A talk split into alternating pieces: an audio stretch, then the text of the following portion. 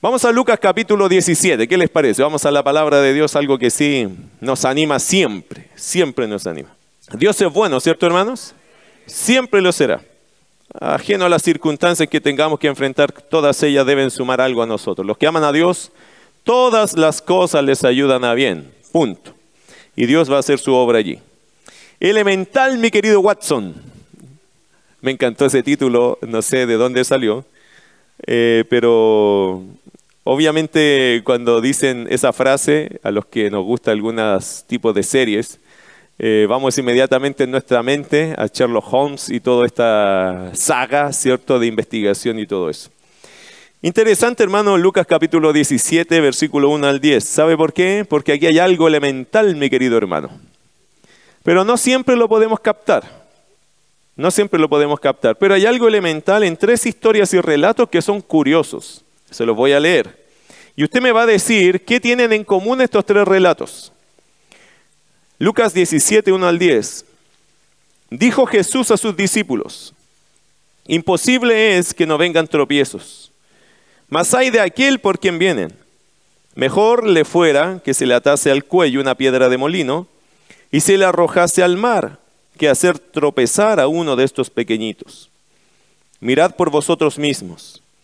Si tu hermano pecare contra ti, repréndele. Y si, se, arrepintiere, perdónale. Y si siete veces al día pecare contra ti, y siete veces al día volviera a ti diciendo, me arrepiento, perdónale. Dijeron los apóstoles al Señor, aumentanos la fe. Entonces el Señor dijo, si tuvierais fe como un grano de mostaza, podríais decir a este sicómoro, desarraígate y plántate en el mar, y os obedecería. ¿Quién de vosotros teniendo un siervo que ara o apacienta ganado, al volver él del campo, luego le dice, pasa, siéntate a la mesa? ¿No le dice más bien, prepárame la cena, ciñete y sírveme, hasta que haya comido y bebido, y después de esto come y bebe tú? ¿Acaso da gracias al siervo porque hizo lo que se le había mandado? Pienso que no. Así también vosotros, cuando hayáis hecho todo lo que os ha sido ordenado, decid, Siervos inútiles somos, pues lo que debíamos hacer, hicimos. Elemental, mi querido hermano. ¿Cuál es el pensamiento predominante, la lección única que debemos recoger de estos tres relatos?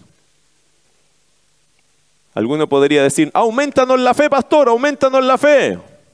Otro podría decir, no, no, no, no, no, no hay que ser un tropiezo. No, otro podría decir, no, hay que declararnos todos nosotros que somos siervos inútiles. Ninguno de los tres. Y a la vez los tres. Hay algo elemental en este pasaje. Algo obvio que está uniendo este pasaje y está trayéndonos a nosotros una lección. La pregunta, ¿cuál es la lección? Bueno, Lucas nos dejó el registro de tres relatos que llevan a una sola conclusión. Hoy, como el título de este sermón lo sugiere, vamos a hacer nuestra propia investigación, ¿ok? ¿Está listo para investigar? ¿Trajo su lupa espiritual? Vamos a mirar este pasaje, vamos a seguir las huellas, vamos a hacer una investigación, seguir las huellas, hermanos, que nos va a ir dejando este párrafo para llegar, Dios mediante, a una conclusión obvia. Y como diría Sherlock Holmes, elemental. Vamos a buscar aquí, hermanos, un poco las pistas, las huellas que nos deja Lucas de algo que el Señor Jesucristo dictó, dijo. Entonces vamos a buscarlo para llegar a lo elemental. ¿Qué era al final lo que Jesús nos quiso decir a través de estos tres relatos? Si tiene su Biblia, sería muy útil que la abriera y siguiera las pistas que están allá. Vamos a Lucas 17, verso 1. Dijo Jesús a sus discípulos, y note, ya hay una pista ya, aunque todavía no hemos dado las pistas más grandes, Allí hay una conversación de Jesús con sus discípulos. ¿Lo notó? Que dice la primera frase, dijo Jesús a sus... ¿Recuerda que antes estuvo reclamando, peleando, arengando, corrigiendo a los fariseos y escribas? Sí, pero ahora está de nuevo con quién? Con sus discípulos. Y esta conversación de Jesús con sus discípulos ya nos sirve de apoyo para saber que el relato es una lección. Escúchalo bien. Este es un relato, es una lección formativa para sus seguidores, para sus estudiantes. Así que esta no es una lección para escribas y fariseos, para hipócritas, no es una lección para sus estudiantes, para sus discípulos. Bueno, la primera pista para encontrar el sentido de este sermón es una advertencia. Así que recoja primero esa frase, una advertencia. ¿Cuál fue la advertencia? Versículo 1 al 4. Imposible es que no vengan tropiezos, más hay de aquel por quien vienen.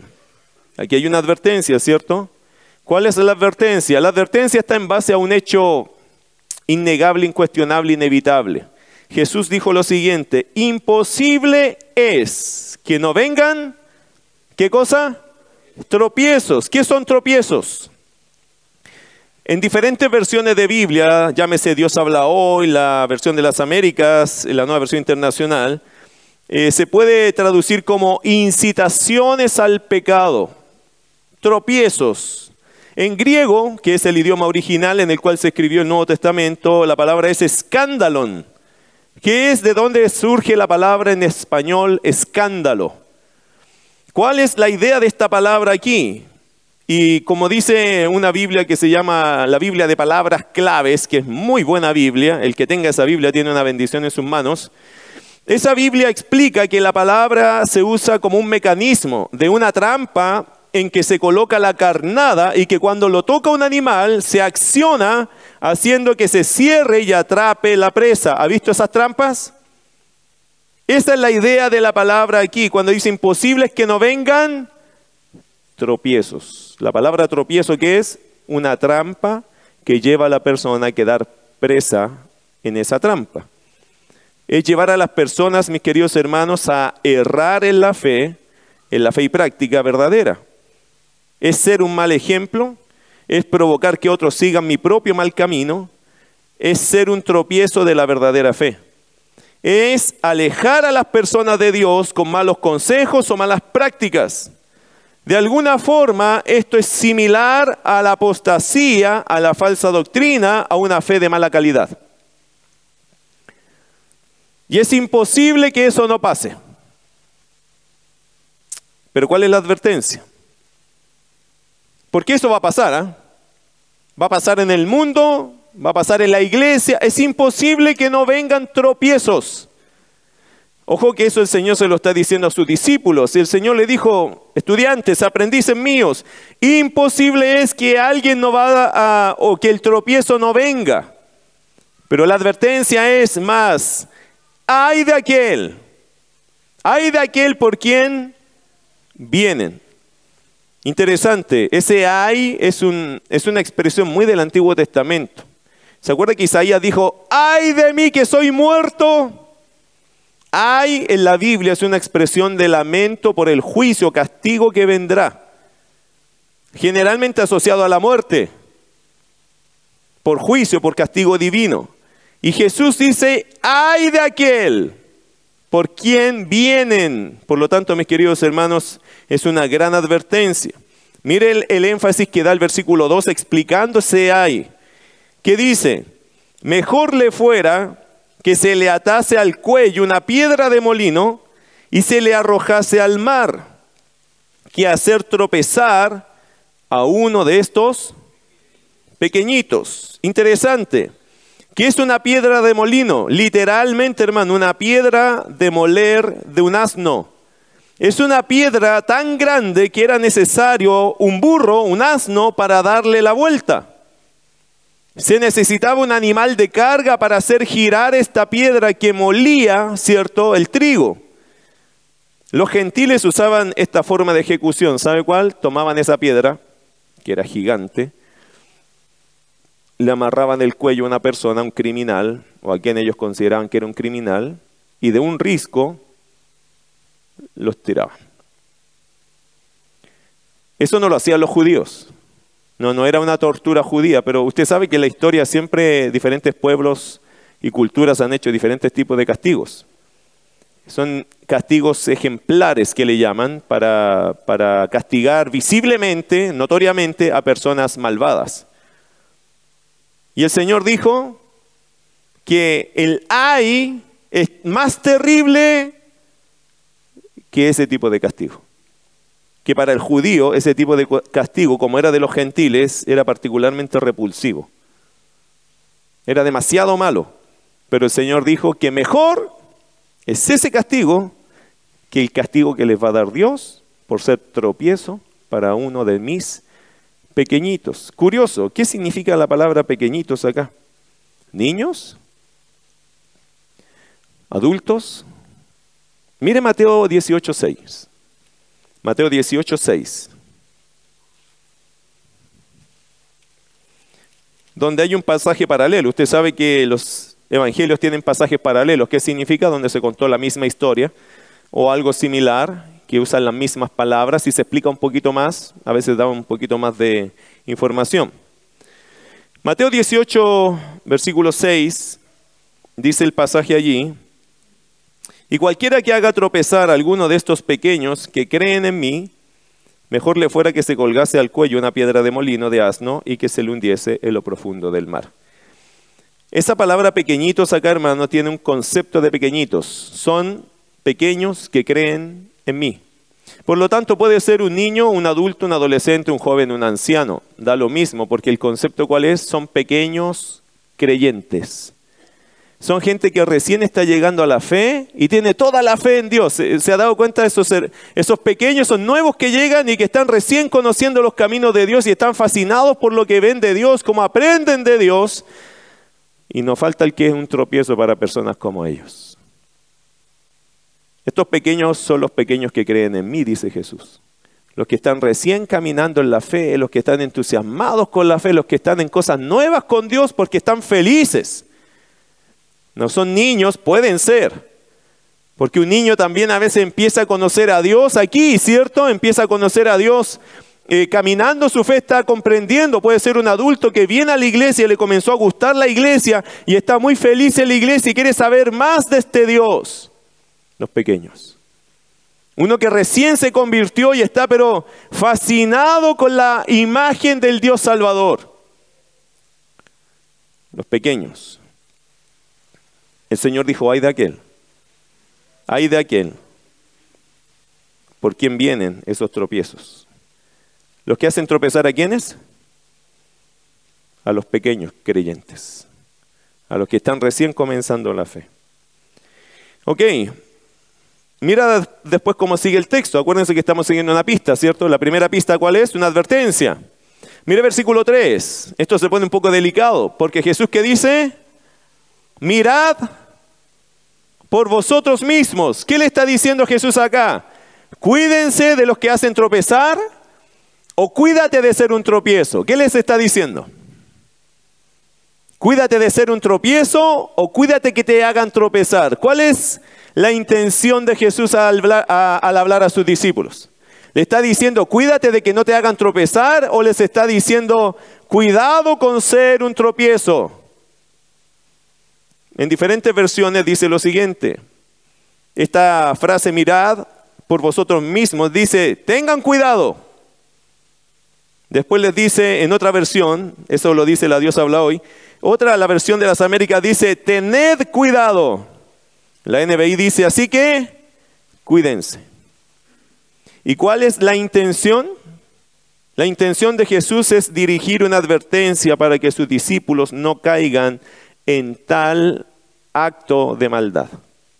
No se vayan ustedes, no vayan a ser ustedes un tropiezo para otros. Les pone el peso a ellos. No se olviden que aquí hay un gran castigo, así que cuidado con sus acciones. Ahora, versículo 3. Si tu hermano pecare contra ti, repréndele. Y si se arrepintiere, perdónale. Y si siete veces al día pecare contra ti, siete veces al día volviera a ti diciendo, me arrepiento, perdónale. Ok, interesante, ¿qué significa eso? ¿Qué relación tiene? Bueno, el Señor les dice, tengan cuidado de ser un tropiezo, pero también cooperen para que no suceda este tropezar en medio de ustedes. Yo creo que el Señor también obviamente lo que está haciendo es formando a los futuros líderes de la iglesia. Entonces, ¿qué está diciendo Jesús? Yo no quiero que ustedes sean un tropiezo. Y cuando aparezca en su iglesia alguien que quiere ser un tropiezo, deténganlo. Deténganlo. ¿Cómo lo van a detener? ¿Qué dice el texto? Si tu hermano pecare contra ti, ¿qué tienes que hacer? ¿Qué dice? Repréndele. ¿Qué significa reprenderle? Confrontar la situación. Hermano, me ofendiste. Hermano, me pusiste un tropiezo. ¿Por qué hay que hacer eso? Siempre usamos la misma política chilena, hacer, no, que le voy a decir nada al hermano, capaz que se enoje, no, mejor no, porque mejor me voy yo de la iglesia. ¿Eso es lo que tienes que hacer? Niño valiente, ¿qué tienes que hacer? Lo correcto. ¿Qué es lo correcto? Si alguien, querido hermano, ha hecho algo en contra de ti, probablemente lo va a hacer en contra de otro, y probablemente en contra de otro, y probablemente en contra de otro. Y los líderes, los creyentes maduros, ¿qué tenemos que hacer cuando encuentras una persona que está en este pecado? Repréndele. ¿Para qué? Para evitar que esto se siga extendiendo. Somos llamados a qué? A apagar el fuego, hermano, a, que, no, a no que esto no siga. Pero muchos creyentes torpemente o inmaduramente no nos queremos meter en problemas y no hacemos nada contra aquellos que están pecando contra la gente. Hermano, si alguien peca contra ti, ¿qué tienes que hacer? Querido hermano, hermana, venga. Discúlpeme, pero sabe, le voy a decir algo. Usted hizo algo sumamente malo. Habló mal de mí. Habló mal de mí. Ahora siéntese. Por favor, siéntese. Muéstreme sus argumentos para lo que dijo de mí. Porque yo creo que lo que usted dijo es una mentira. No, hermana, si yo nunca he hablado nada de usted. La típica, ¿cierto? ¿En serio? Porque yo tengo aquí un WhatsApp de una hermana que dijo, lo tiene grabado. ¿Esta es su voz?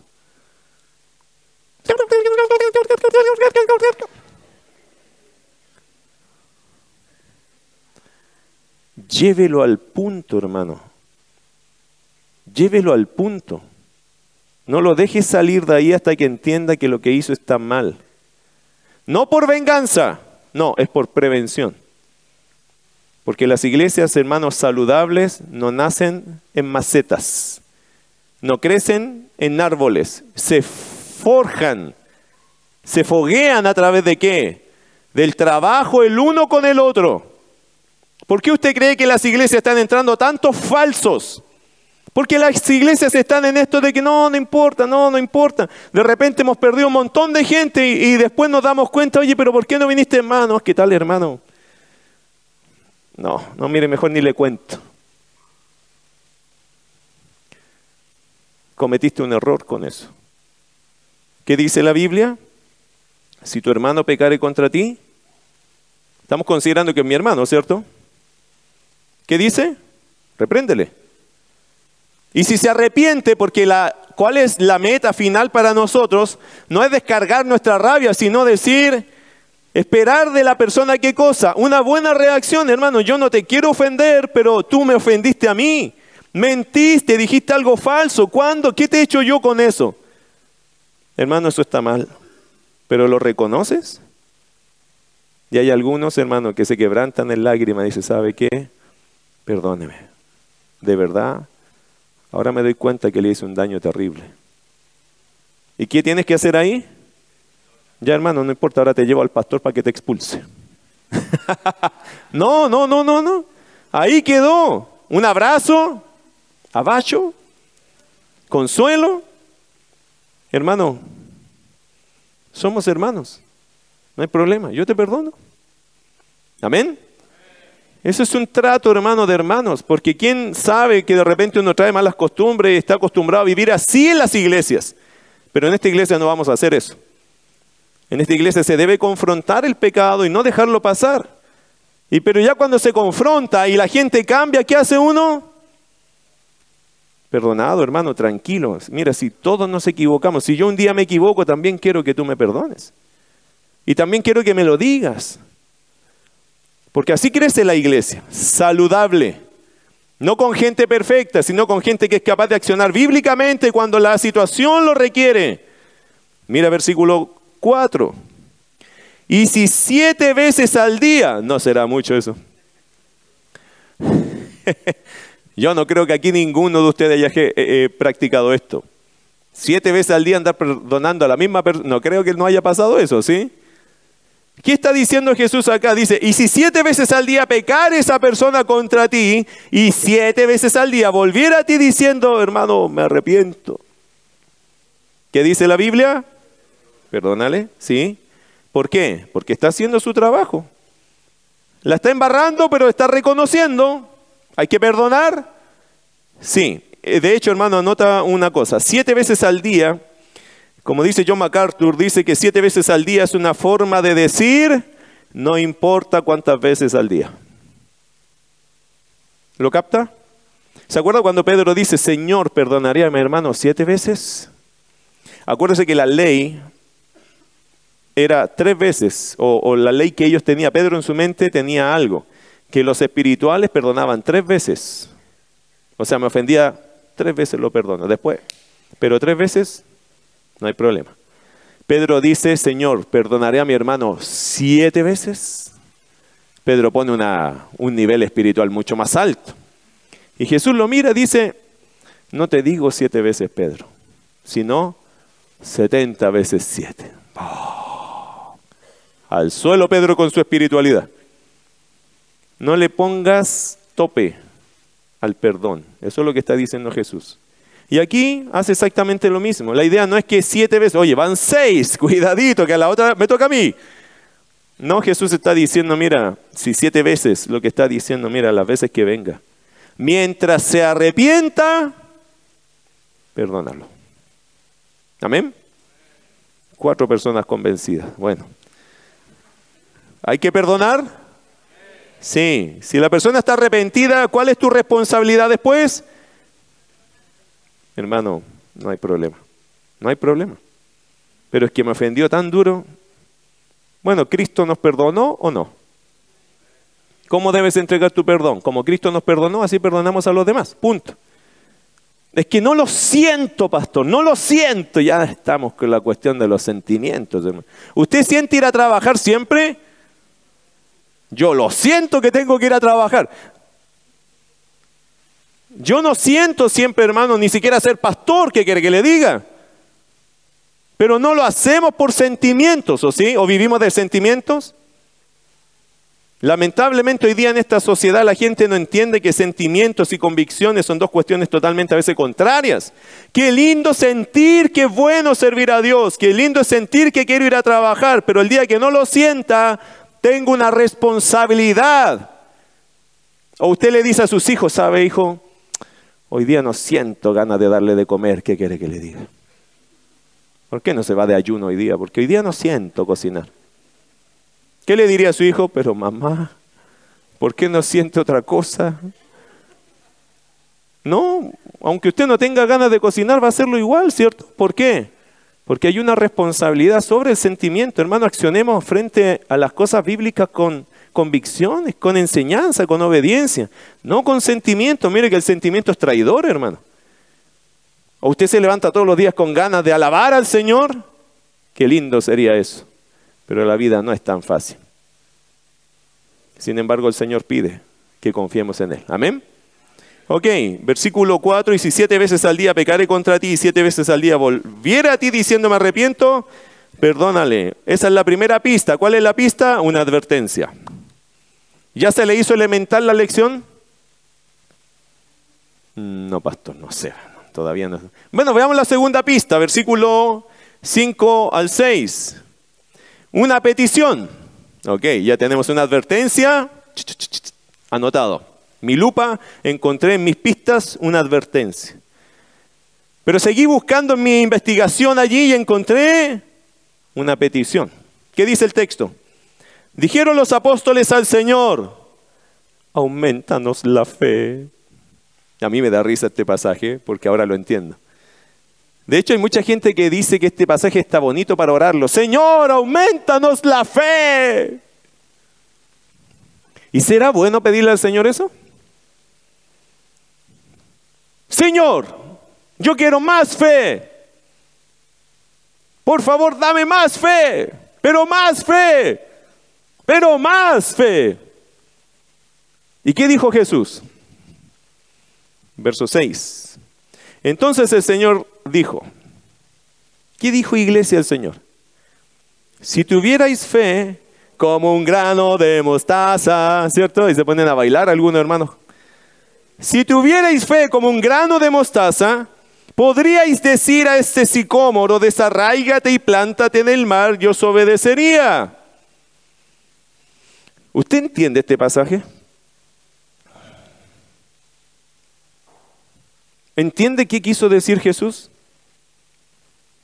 Algunos dicen, sí, bueno, el Señor dijo que si tuviera fe, como un grano de mostaza, le podría decir a este sicómoro, desarraígate y plántate en el... Pero hermano, me está diciendo el versículo. ¿Qué significa?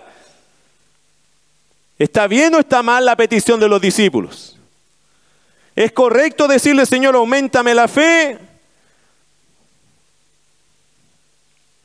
La respuesta de Jesús fue un sí o un no. Su silencio me abruma, ¿qué quiere que le diga? Y me preocupa. es obvio que muchas veces estos pasajes los hemos escuchado, ¿cierto? De hecho, yo creo que este es uno de los versículos que casi toda la gente se lo sabe de memoria por repetición, pero no tiene idea si esto está bien o está mal. De hecho, ¿no le ha pasado a usted que cuando dice si tuviera fe como un grano? ¿Qué es un grano de mostaza, hermano? Básicamente una cabeza de alfiler en tamaño. Eso es un grano. Y Jesús dijo, si tuviera fe como una cabeza de alfiler. ¿No es fe la cuestión entonces? Es decir, el tema tiene que ver con la fe. Oye, con ese poquitito tú podrías mover montes, dice otro texto, y aquí dice, puedes sacar un sicómoro, desarraigarlo, meterlo en medio del mar Qué raro, ¿no? ¿No te deja así como pensando, ¿cuánta fe necesito? Un grano de mostaza de fe, que no pesa nada, hermano, que no, parece que no es nada, que no significará nada, insignificante. La medida, es una medida, pero extremadamente pequeña, lo más pequeño. En las tierras bíblicas la semilla más pequeña, por lo menos en el tiempo de Jesús. Qué rara la forma Ahora, volvamos un poco arriba. Dice, dijeron los apóstoles al Señor. ¿Qué dijeron? Aumentanos, que no tenían fe ni siquiera como un grano de mostaza. No, sí tenían fe, ¿cierto? Porque ellos no dijeron, Señor, danos fe, sino aumentanos la fe. ¿Por qué pidieron eso? ¿Por qué pidieron eso? Porque los discípulos, hermanos, pidieron, pidieron ese aumento de fe para lograr esta excelencia que Jesús les estaba pidiendo. ¿Qué les estaba pidiendo Jesús? Les dijo, van a haber tropiezos. Ay de vosotros por, o sea, inevitable que vengan tropiezos, pero hay de aquel que sea un tropiezo. Ustedes tienen que evitar ser un tropiezo y tienen que evitar que otros sean un tropiezo. Cuando escucharon eso, los discípulos dijeron, Señor, aumentanos la fe. ¿Sabe lo que sintieron ellos? Se sentían ineptos, incapaces ante el nivel de fe que Jesús les pide. Se sentían incapaces de llegar a ese nivel, a ese piso que Jesús les pedía.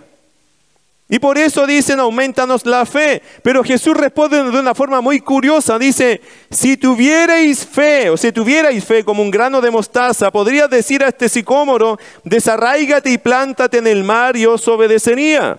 En otras palabras, si con un grano de fe se desarraigan sicómoros y se plantan en el mar, ¿cuánta fe necesitas para hacer lo que te pido? Ok. Tercera pista.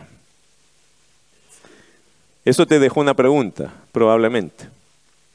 Pero vamos a la tercera pista. Ya tenemos dos. ¿Cuál fue la primera pista que encontramos? Una advertencia. Seguimos buscando en esta investigación y encontramos una petición. Y ahora la tercera pista es una ilustración. Mira versículos 7 al 10. ¿Quién de vosotros, teniendo un siervo que ara o apacienta ganado, al volver él del campo, luego le dice, pasa, siéntate a la mesa? No le dice más bien, prepárame la cena, ciñete y sírveme, hasta que haya comido y bebido, y después de esto come y bebe tú.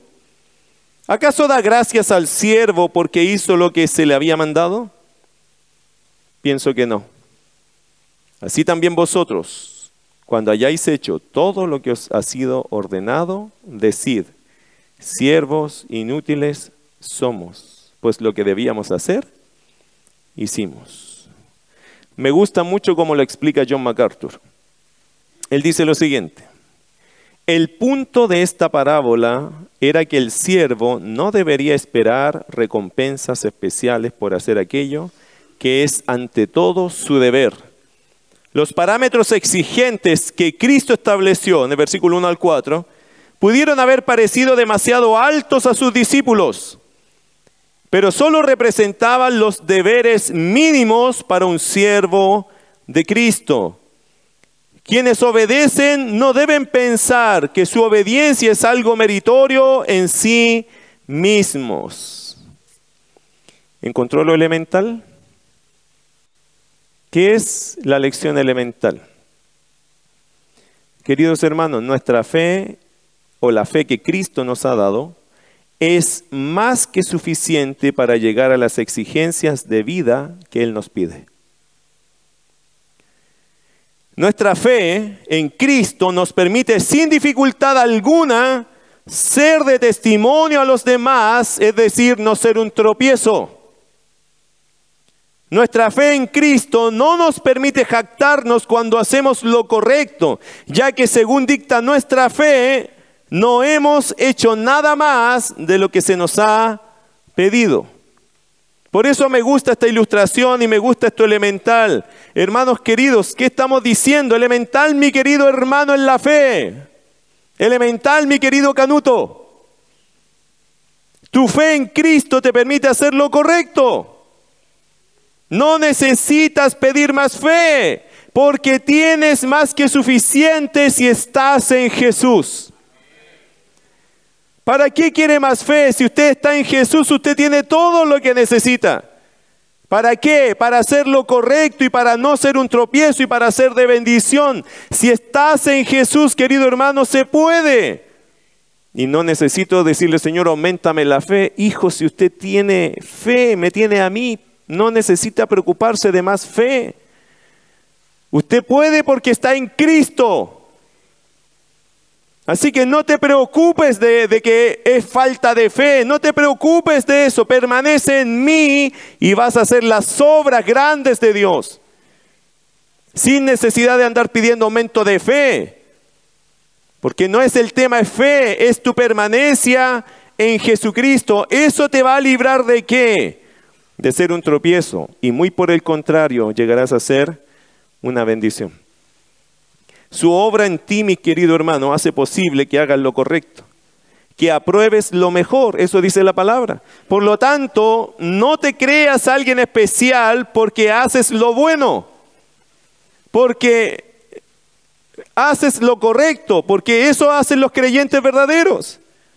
Querido hermano, esa es una buena lección. Eso hacemos los que hemos nacido de nuevo en Cristo. No somos grandes creyentes por hacer las buenas obras que Dios preparó de antemano para que anduviésemos en ellas. Simplemente hacemos lo que hace todo verdadero creyente. Así que querido hermano, si usted el día de mañana dice, no, yo nunca he sido un tropiezo, está bien, porque si eso es un creyente. No, yo quiero darle gracias a Dios porque hoy día viene a la iglesia, pero... Si a la iglesia tiene que venir, o que, si es lo menos que puede hacer. Oh, yo le doy gracias al Señor porque esta semana leí todos los días mi Biblia. ¿Y acaso eso usted no lo hace siempre?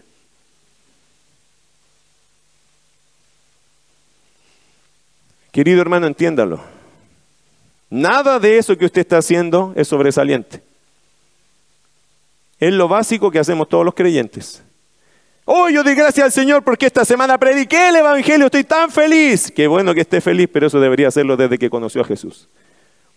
Si hasta el endemoniado Gadareno, hermano, con las pocas luces que tenía, se había convertido recién, tenía un día de creyente y Jesús le dijo, no te puedes ir conmigo, pero ándate a tu pueblo, ándate allá de Decápolis y predica. Y él el mismo día se fue y fue a contar su testimonio. Y en Decápolis, que eran diez pueblos, se escuchó el Evangelio por ese ex endemoniado y tenía un día de creyente. Si usted me dice a mí, no, yo estoy feliz porque hoy día le prediqué a alguien y eso tiene que hacerlo. No, pero es que yo espero que me, que me aplaudan algo, hermano, si no está haciendo nada de otro mundo. ¿Sabe, pastor? Yo he decidido perdonar a una, a una persona que me ofendió, que me hirió hasta lo más profundo de mi ser. ¿Mm?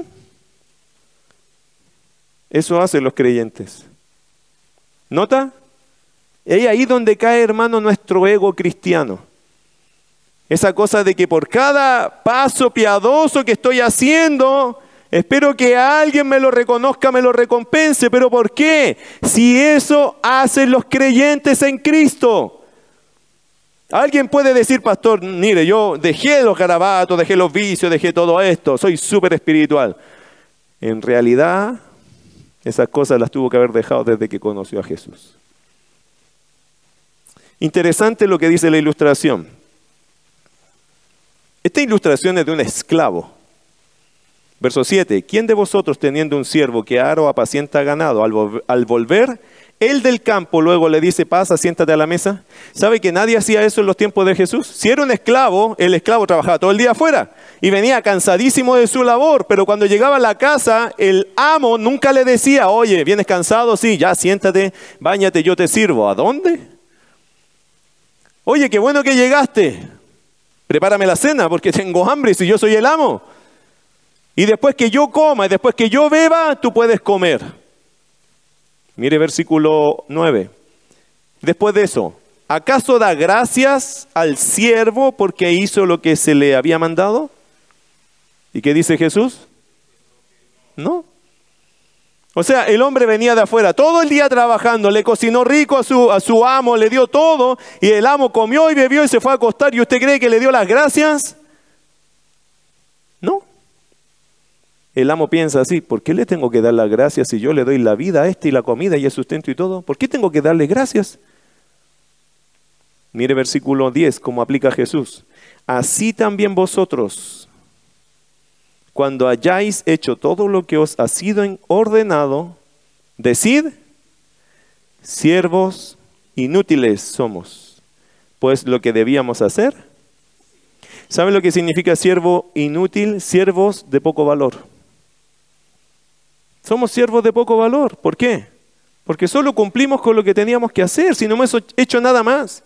Hermano, esto es igual que si usted llegara a su trabajo y esperara que su jefe le aplaudiera porque usted llegó temprano. Llegaste temprano, Marcelo Ramírez. Oh. Eh, vengan todos por favor acá, vamos a darle un aplauso a Marcelito que llegó justo a las once y media de la mañana, puntual para su trabajo. Inventando historias. ¿Usted espera que su jefe le aplauda cuando llega usted puntual a su trabajo?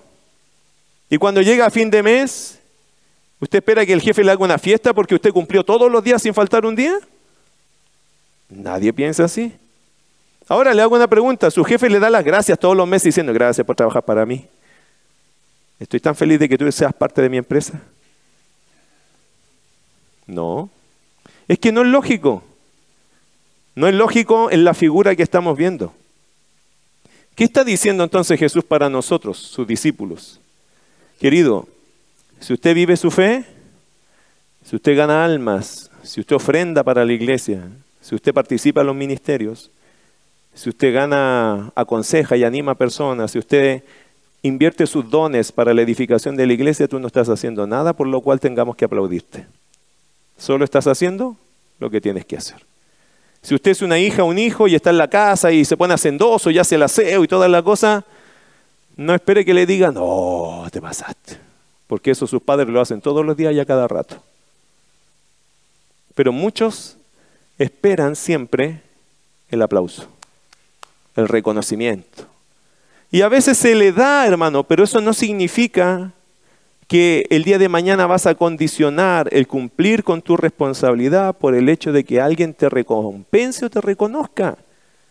Los creyentes no estamos hechos por Dios como personas que debemos alimentar nuestro ego, sino personas que debemos entender que todo lo que hago para la gloria de Dios es para la gloria de Dios y eso es suficiente. Y si el día de mañana mi vida termina haciendo la obra de Dios, gloria a Dios. No hay nada de eso que otros no han hecho. Por lo tanto, no necesitamos esperar un aplauso ni un reconocimiento. Los creyentes pueden vivir su fe sin ser un tropiezo porque están en Cristo. Y todo lo que hagamos en Cristo, hermano, mm, siervos de poco valor somos, porque lo único que estamos haciendo es hacer lo que el Señor nos ha pedido hacer. Elemental, mi querido hermano. Esa es la lección. Viva su fe con gozo. Pero lo que usted está haciendo de vivir su fe no es nada sobresaliente es simplemente obedecer lo que el Señor te ha pedido. Amén. Vamos a orar. No somos grandes creyentes por hacer las buenas obras que Dios preparó de antemano para que anduviésemos en ellas. Simplemente hacemos lo que hace todo verdadero creyente. No somos grandes hermanos por vivir la fe, ya que el Señor a eso nos llamó, a vivir la fe. ¿Qué menos? ¿Qué menos? Por eso debemos vivir para Dios. ¿Qué menos? Y que usted se sienta contento, me alegro. Me alegro que sea capaz de perdonar y de crecer en la fe, de abandonar su amargura, su rencor. Amén, qué bueno. Pero eso es lo que hacemos los creyentes. Es interesante, hermano, pensar en eso. Porque la Biblia dice que, por ejemplo, un pastor tiene que ser irreprensible. Pero ¿sabe qué? Todos. No solo los pastores. Todo creyente tiene que ser irreprensible. Es interesante mirar las escrituras y darnos cuenta que esas son nuestras tareas. Y son básicas según la fe que tenemos en Cristo. Lo lindo es que estando en Cristo se puede vivir a ese nivel. Damos gracias a Dios por eso. Yo espero que te haga que pensar. Porque a veces, hermano, sí queremos estar motivados por algo. Motívese por obediencia. Cristo te llama. Cristo ha hecho la obra en ti. ¿Puedes cambiar? Sí, porque estás en Cristo. El que está en Cristo, nueva criatura es.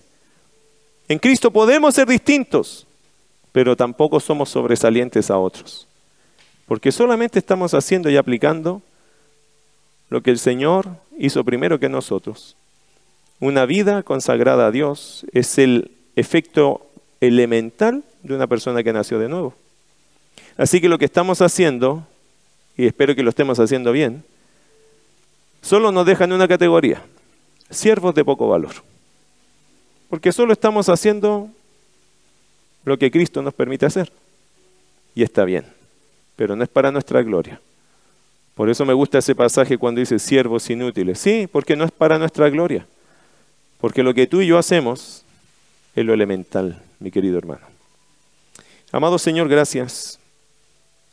Gracias por recordarnos que lo que pudiésemos hacer en este mundo no es nada sobresaliente. Solamente la respuesta a la fe, a la preciosa fe que tú pusiste en nuestra vida. Señor, nosotros nunca deberíamos ser un tropiezo para otros. Y deberíamos, Señor, considerar muy bien nuestro testimonio, nuestros pasos.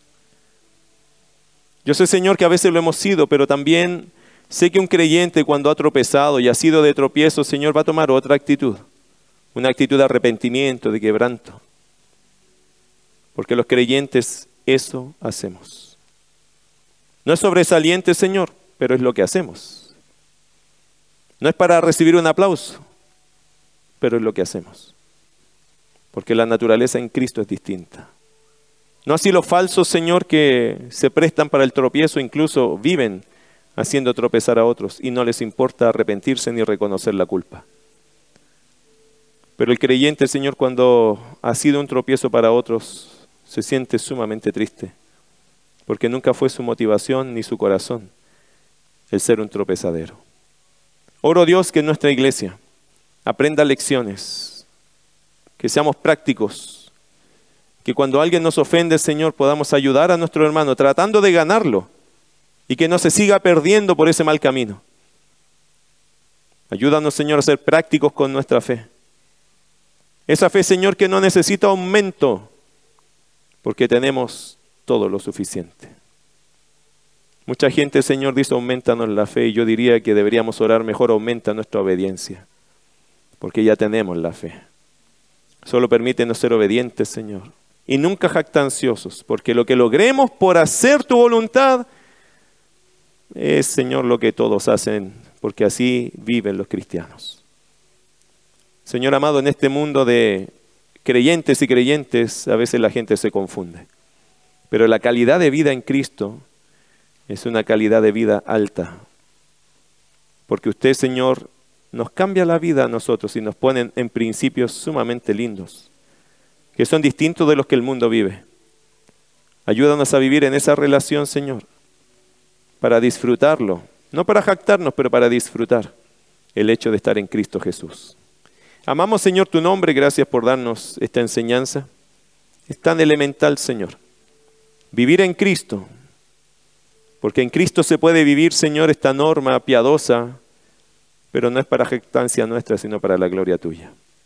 Es algo elemental, Señor, que Lucas se lo quiso transmitir a Teófilo, diciéndole a Teófilo, vive tu fe, vive tu fe, porque en esa fe tú no serás nunca un tropiezo. No necesitas más fe, solo necesitas estar en Cristo. Gracias, querido Dios, por ese mensaje para nosotros. En el nombre de Jesús. Amén.